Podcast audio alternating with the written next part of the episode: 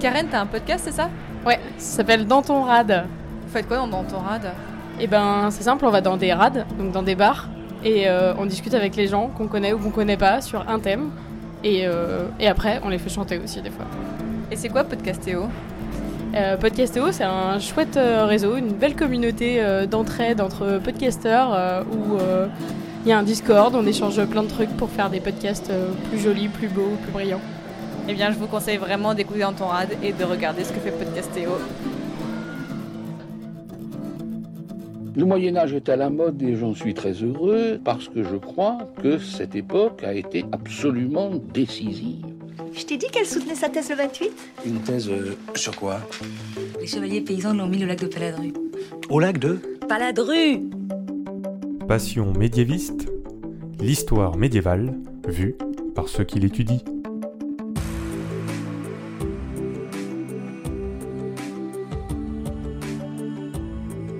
Est-ce que l'on sait tout du Moyen Âge? Est-ce qu'il reste encore des choses à découvrir? Et d'abord, qu'est-ce que le Moyen Âge? En fait, il y a autant de réponses que de médiévistes.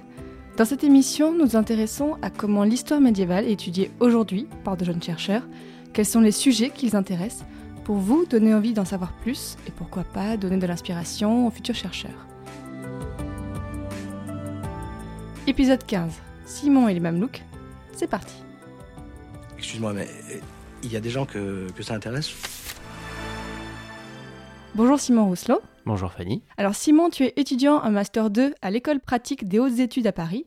Et l'année dernière, tu as présenté un mémoire de M1 sur les emblèmes utilisés par les Mamelouks d'Égypte entre 1250 et 1517. Alors vraiment, pour commencer, est-ce que tu peux nous dire qui sont les Mamelouks et d'où vient ce nom? Alors en fait, il faut faire une euh, distinction entre, euh, on va dire, les mamelouks avec une minuscule et les mamelouks avec une majuscule. Euh, les mamelouks avec une minuscule, c'est un, terme générique qui vient de l'arabe et qui veut dire esclave soldat. Donc en fait, ça euh, recouvre une réalité qui est euh, commune au, monde islamique, qui se développe à partir du 9e siècle dans la ville palatiale de Samara, donc à côté de, à côté de Bagdad. Et c'est le fait du, calife abbasside Al-Mutassim, qui s'est entouré d'une sorte de, on pourrait dire, de, de garde du corps, d'élite. Et ce terme-là, en fait cette réalité-là plutôt, elle a différentes déclinaisons en fonction de, l'ère culturelle dans laquelle euh, elle se développe. Donc euh, dans le monde iranien, on, parle de goulam, par exemple.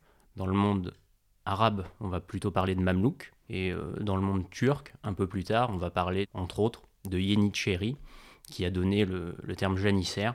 Et ensuite, les mamelouks avec une majuscule, ça recouvre une, une réalité politique qui est celle du sultanat qui a été instauré sur l'Égypte. Les mamelouks d'Égypte, c'est le terme qu'on utilise traditionnellement pour parler des, émirs et des sultans qui ont régné sur l'Égypte et sur une partie du Proche-Orient du milieu du XIIIe siècle, donc de 1250 jusqu'au début du XVIe siècle, 1517. Et donc en fait, on dit mamelouk parce que ce sont euh, des mamelouks qui en fait ont pris le pouvoir et qui ensuite ont régné euh, sur ce territoire-là. Comment ces Mamelouks avec une majuscule ont accédé au pouvoir alors qu'ils étaient plutôt à la base, donc comme tu nous l'as dit, esclaves soldats Alors en fait, c'est assez simple. Il faut revenir un petit peu quelques, décennies auparavant. Dans la seconde moitié du, du XIIe siècle, Saladin prend le pouvoir euh, en Égypte et il instaure une dynastie qu'on appelle les Ayyoubides. Et euh, Saladin est un kurde, il est né à Tikrit et il s'est entouré en fait pour consolider son pouvoir, pour maintenir son pouvoir. Il s'est entouré de, gens de, son ethnie d'origine, donc il s'est entouré de Kurdes. Et quelques, quelques décennies plus tard, dans les années 1240, on a un descendant de Saladin qui s'appelle As-Sali Ayoub, qui euh, en fait commence à se rendre compte que les Kurdes, qui étaient traditionnellement euh, ses alliés, qui étaient traditionnellement son- le, le- le socle sur lequel reposait son pouvoir, commencent un petit peu à se détacher de lui, à être euh, un peu moins fiables. Voilà. Ils sont moins fiables.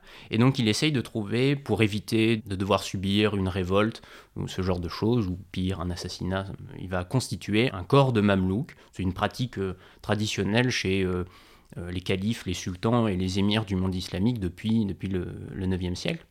Et donc pour ça, il va, euh, il va chercher euh, aux confins du, monde islamique, comme c'est la pratique régulière, des tribus, euh, chez des tribus turques qui ne sont pas musulmanes, parce que on ne peut pas réduire en esclavage un musulman, parce que le musulman naît libre, donc on ne peut pas le réduire en esclavage, il faut que ce soit soit un chrétien, soit un païen. Il va chercher par l'intermédiaire de marchands d'esclaves euh, qui sont pour la plupart italiens en général, et il va chercher donc ces, ces, ces Turcs pour former son corps de mamelouk qui va servir de nouvelle base à sa légitimité, à son pouvoir. Donc là, on est, on est dans les années 1240 et euh, comme beaucoup d'auditeurs doivent le savoir, en 1248 se déclenche la septième croisade de Louis IX. Le futur Saint-Louis. Tout à fait. Et Louis IX, en fait, euh, donc, ça on le sait beaucoup parce que on, on, en a entendu parler du côté euh, occidental. Donc on sait Louis IX qui débarque, la prise de Damiette et la défaite d'Almansoura. Sauf qu'on ne sait pas que euh, donc Almansoura c'est 1249. On ne sait pas que on sait peu que la défaite d'Al-Mansoura, elle est due à un émir turc, un mamelouk d'Astali Ayoub, qui s'appelle Baybars. Donc on est dans une période de, un peu d'instabilité politique en Égypte. En plus, Astali Ayoub meurt en 1249. Et les mamelouks vont en profiter pour, en fait, en 1250, assassiner le fils d'Astali Ayoub, qui est donc le dernier sultan euh, ayoubide. Il est assassiné, les mamelouks mettent un des leurs sur le trône, et c'est comme ça que va démarrer le, le sultanat mamelouk qui va durer plus de, plus de 250 ans, 267 ans pour être précis. Quelle est la langue et la religion des Mamelouks? Alors les Mamelouks, ce sont des, euh, ils sont originaires de tribus turques, donc leur langue c'est le turc. En général, ils apprennent l'arabe parce que au cours de leur euh, formation de Mamelouk, ils sont convertis à l'islam, donc ça c'est leur religion, ils passent à l'islam, mais en général, très peu parlent l'arabe, et quand c'est le cas, c'est souvent très mal, et très peu sont de bons musulmans. En général, ce sont des musulmans assez médiocres. Certains se sont distingués par leur piété, mais ils sont assez peu nombreux. Et justement, tu l'as évoqué, la formation des Mamelouks, en quoi consiste-t-elle? Alors c'est principalement une formation militaire, parce que c'est leur euh, but premier. Il y a toute une évolution assez complexe, diverses étapes en fonction de l'âge. Ils sont toujours euh, entraînés par des anciens mamelouks, ou en tout cas des mamelouks plus âgés, qui leur apprennent un peu euh, les ficelles du métier, on va dire. Et donc certains, après leur formation militaire et après donc avoir été formés comme mamelouks, accèdent aux plus hautes strates du pouvoir. Oui, ils deviennent sultans d'Égypte. Enfin, pour certains, en tout cas, de, deviennent sultans d'Égypte. Mais ils ne passent pas de simples mamelouks à sultans. En général, euh, les mamelouks, euh, les sultans, pardon, sont issus d'une minorité de mamelouks qui ont été choisis en général en bas âge pour leur qualité physique et ils ont une formation particulière au sein de la cour, près du sultan souvent près du futur sultan en quelque sorte. De ce petit groupe-là vont être issus les émirs de haut rang. Dans les sources, on les appelle les émirs de sang, le, sans le nombre, parce que euh, ils doivent, en tant qu'émirs, fournir 100 cavaliers quand ils partent à la guerre. En général, au sein de ces plus grands émirs, on en compte euh, une vingtaine à, chaque, à peu près à chaque règne de sultan. C'est au sein de ce petit groupe d'émirs, en général, que va se jouer la compétition pour euh, le trône du sultan. Et donc, euh, ce sont énormément de, luttes de pouvoir, de luttes euh, internes, souvent on peut dire fratricides, parce que l'éducation, l'enseignement le, fait qu'ils ils sont tellement soudés entre eux que ce sont presque des frères. Et comment se fait la transition de sultan à sultan chez les Mamelouks? Alors en général, euh, ce sont des transitions assez violentes, parce que le sultanat mamelouk dure 267 ans, et on a plus d'une cinquantaine de sultans.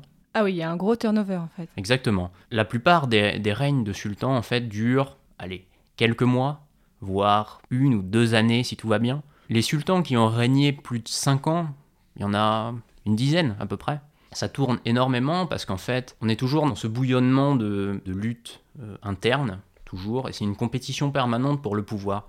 Et le sultan est toujours, vu qu'il accède au pouvoir de façon en général, pas toujours de façon très légitime, il est toujours en recherche de légitimité, et donc il a toujours plus ou moins euh, des émirs rivaux qui va essayer de, faire éliminer, qui va essayer de, de faire tomber en disgrâce pour pouvoir euh, mettre ses propres mamelouks à la place. Mais on est toujours dans une lutte interne permanente et donc ça va être, dans le meilleur des cas, des reversements assez pacifiques où on va exiler le sultan précédent. Dans le pire des cas, c'est de l'empoisonnement, de l'assassinat, c'est de, la révolte, et assez, assez classique au final. Mais comment un État a pu tenir donc 260 ans avec une telle instabilité politique?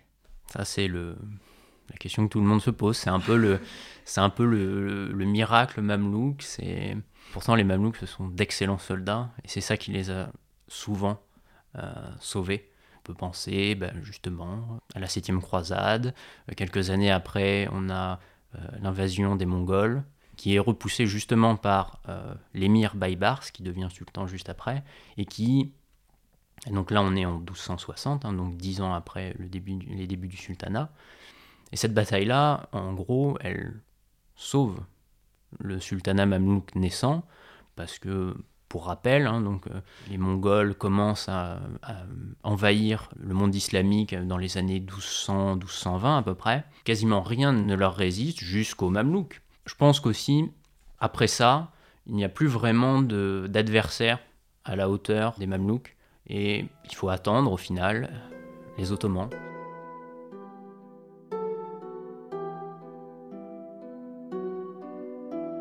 Il est très important de le rappeler, les Mamelouks, euh, quelle que soit leur origine euh, euh, modeste et lointaine, sont une aristocratie urbaine. Les Mamelouks vivent en ville, construisent leur carrière en ville, investissent leur carrière dans la pierre, la manifestent précisément par, par leurs édifices glorieux et meurent et sont inhumés en ville.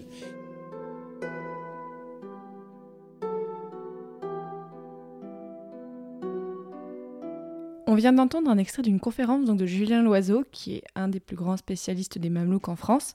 Donc, une conférence de 2015 à l'Institut du monde arabe, où donc il parle du style de vie des Mamelouks. Qu'est-ce que tu en penses? Oui, effectivement, les Mamelouks sont ce qu'il appelle une aristocratie urbaine. Ils vivent en ville, ils exercent leur pouvoir en ville et sur la ville ils meurent et se font enterrer en ville. Euh, c'est logique en quelque sorte parce que donc on est sur euh, une région qui est donc le Proche-Orient, l'Égypte, qui est une région urbanisée à cette époque-là depuis des millénaires. Les premières villes euh, en tant que telles sont situées dans cette région, elles datent de plusieurs milliers d'années déjà. Donc tout ça est logique. Et en fait, c'est logique parce que, comme le disait Ibn Khaldoun, grand théoricien du, pouvoir dans le monde islamique, il, a vécu au XIVe siècle, hein. il faisait le lien en fait entre ville et civilisation. Pour lui, la ville, c'était le lieu où se créait, se développait et s'épanouissait la civilisation. Donc c'est normal, en quelque sorte, que les Mamelouks aient choisi de s'installer en ville. Tu travailles donc euh, sur en fait toute la période du sultanat mamelouk, donc du XIIIe au, au début du XVIe siècle. En quelle mesure on peut parler de Moyen Âge pour l'Orient médiéval. Est-ce que du coup c'est les mêmes temporalités qu'en France? Est-ce qu'on parle de haut, de Moyen Âge central, de bas Moyen Âge? Alors là on est sur une, vaste question parce que le Moyen Âge à la base c'est une notion qui a été créée en Occident pour caractériser un état de fait occidental, hein, donc le Moyen Âge, la période entre euh, l'Empire romain et la Renaissance. Mais est-ce qu'on peut vraiment parler de Moyen Âge pour l'Orient? Par habitude, et aussi parce que la recherche historique s'est principalement faite par des Occidentaux, au final, par des Européens et euh, des Américains, des Nord-Américains, on a un peu par abus de langage parlé de Moyen Âge pour parler de, de l'Orient, parce que c'était dans les mêmes temporalités que le Moyen Âge occidental. Dans ton mémoire, tu as étudié plus précisément, enfin c'est vraiment plutôt l'objet central de ton mémoire de M1, tu as étudié les ranks des Mamelouks, qui sont en quelque sorte, mais tu vas nous l'expliquer plus profondément, des emblèmes personnels. Où est-ce qu'on les trouvait et qu'est-ce que signifiaient ces ranks? Déjà pour commencer, rank c'est le terme arabe et ça veut dire, euh, ça veut dire en général couleur ou euh, teinture. C'est un terme qui vient du persan, euh, du persan reng, qui veut dire couleur aussi, qui est un terme qui est toujours utilisé aujourd'hui en farsi, donc euh, la langue qui est parlée en Iran. En turc moderne, on dit renk pour dire couleur. Dans le cadre du, du sultanat mamelouk, on parle de rang pour parler de, de ces emblèmes qui ont été utilisés par les émirs et les sultans. On retrouve ces emblèmes principalement sur, euh, sur des objets et des bâtiments. Et qu'est-ce qu'ils signifiaient Vaste question, parce qu'ils signifient énormément de choses. Au final, ils, ils ont plusieurs significations en fonction de, la personne qui l'utilise, de ce qu'il veut faire passer comme message, mais aussi du, récepteur, de l'observateur de l'emblème et de ce qu'il veut aussi euh, y voir. Donc on pourrait dire que euh, ont, ont différentes significations, plutôt quelque chose par rapport à l'identité, à la fois individuelle mais aussi collective. Individuelle parce que, en tout cas au début de la période, ça change un petit peu à la fin, les emblèmes sont individuels, donc c'est-à-dire qu'un émir a un emblème et il est le seul à l'utiliser, mais aussi vu que l'utilisation des emblèmes est une pratique réservée aux mamelouks, quand on voit un emblème, on sait que celui qui, l'utilise est forcément un mamelouk, donc on a une identité de groupe, une identité collective. Mais sorti de euh, cet aspect purement identitaire, on pourrait dire, on a aussi euh, différentes significations. En général, très souvent, on a l'emblème d'un émir avec une inscription qui figure sur les murs de son mausolée.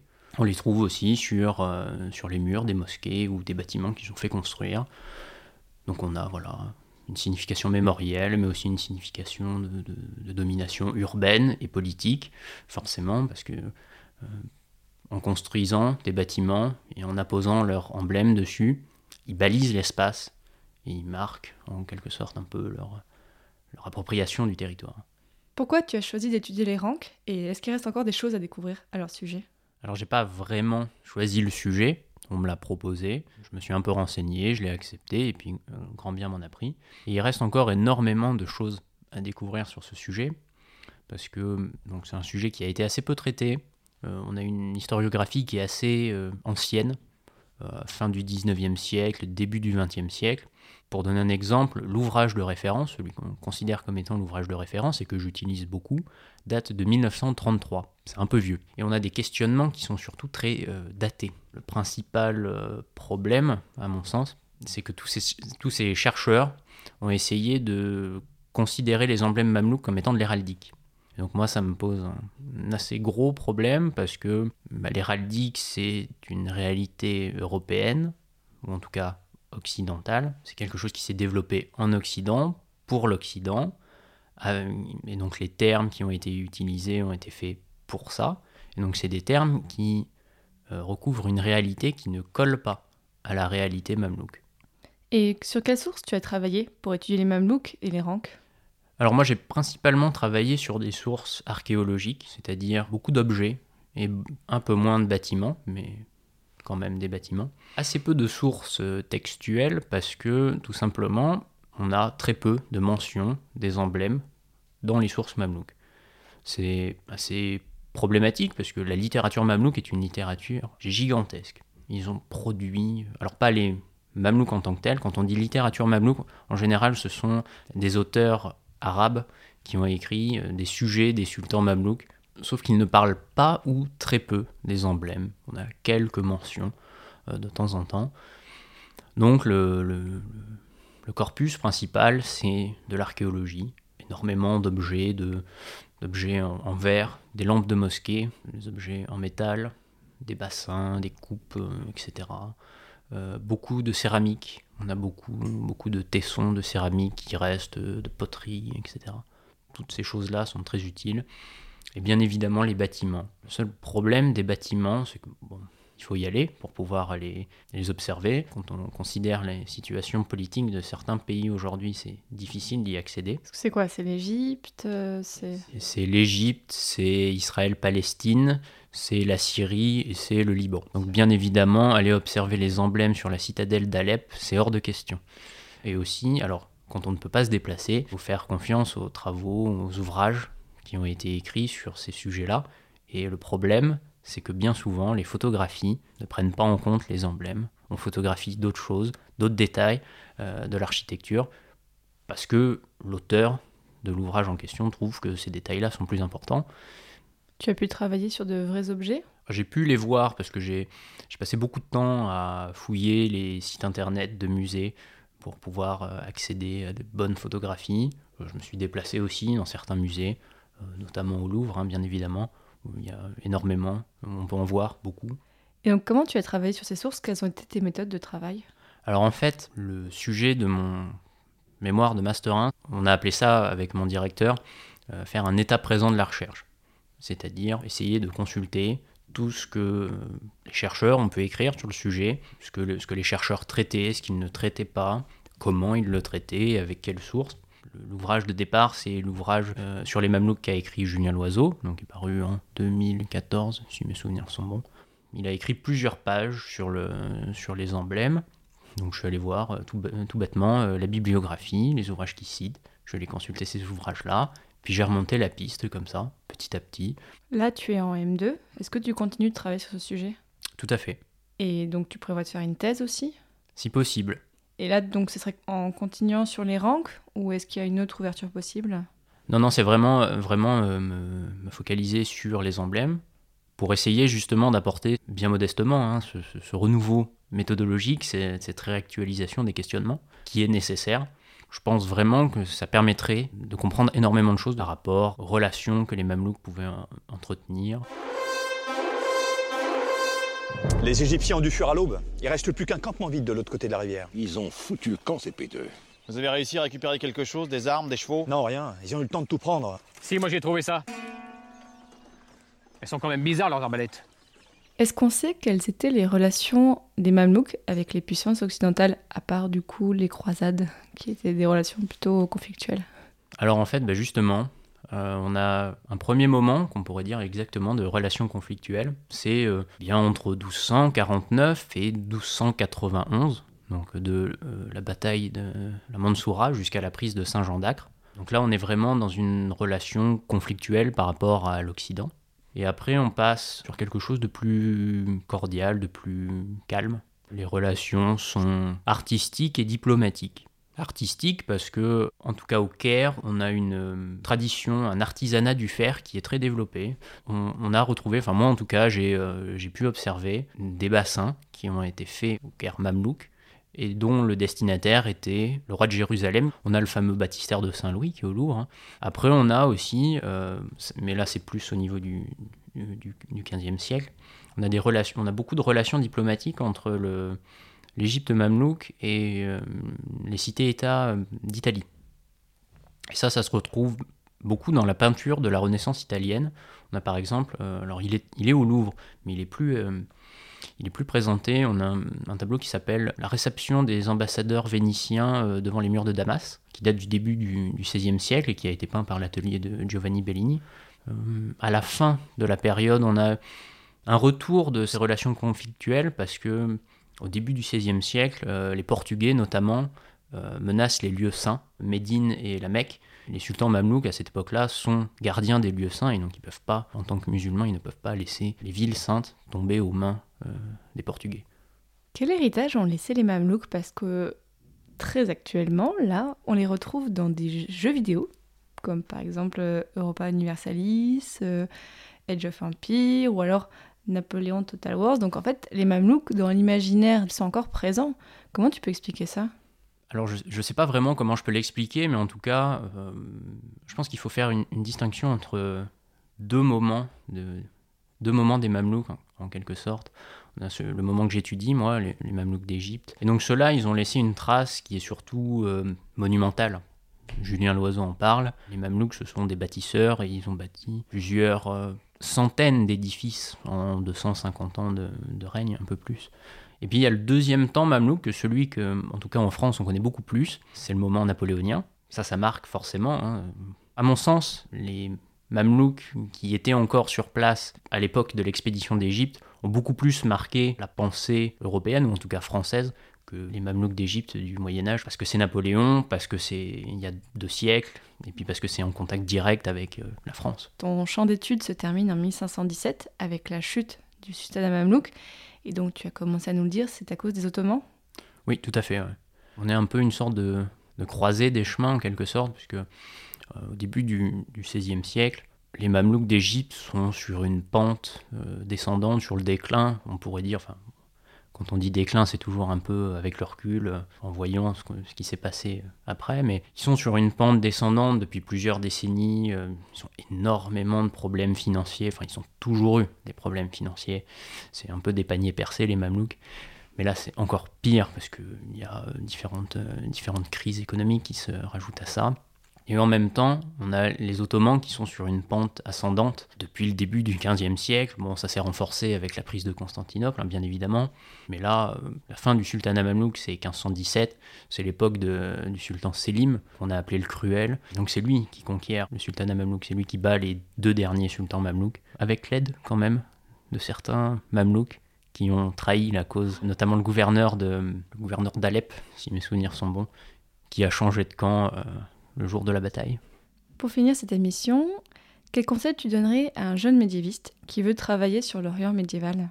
L'Orient médiéval, c'est un sujet euh, comme un autre. hein. Donc, euh, que dire de plus que ce que ceux qui, ont, ceux qui sont intervenus précédemment ont déjà dit? Je pense que je redirai quelque chose par rapport à l'apprentissage des langues, qui est très important pour n'importe quel chercheur, n'importe quel médiéviste, même pour l'Occident, mais bien évidemment pour, pour tous ceux qui travaillent sur l'Orient, c'est encore plus important quelle langue par exemple? L'arabe. Enfin, je dis l'arabe parce que moi je travaille sur un sujet qui concerne le monde arabe, mais si c'est un sujet sur euh, le monde iranien médiéval, bah, ça sera euh, le persan.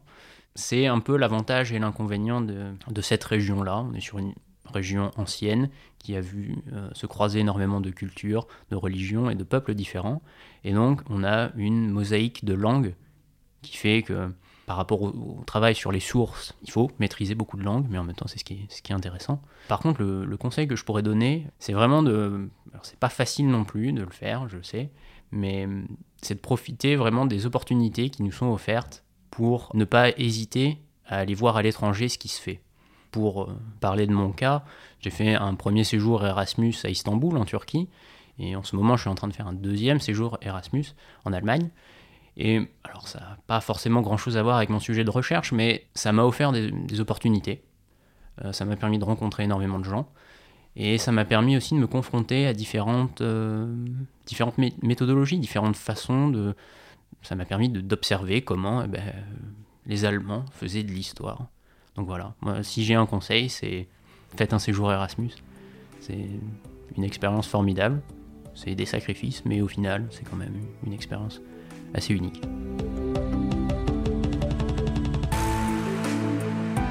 Merci beaucoup Simon. Grâce à toi, les auditeurs en savent un petit peu plus sur qui étaient les Mamelouks au temps de l'Égypte médiévale. Merci de m'avoir reçu. On finit cet épisode avec les messages habituels de la fin des podcasts, c'est-à-dire retrouvez-nous sur Twitter et Facebook, partagez cet épisode s'il vous a plu, et allez découvrir tous les autres épisodes de Passion médiéviste déjà en ligne.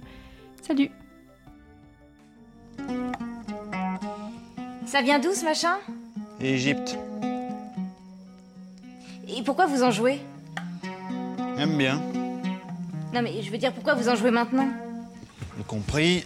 Bah, Excusez-moi, mais la première fois que je vous ai vu, vous m'avez dit bonjour, rendez-vous ce soir dans votre chambre. Maintenant, ça fait trois ans qu'on se voit et vous jouez la mandoline pour me séduire. Du oud.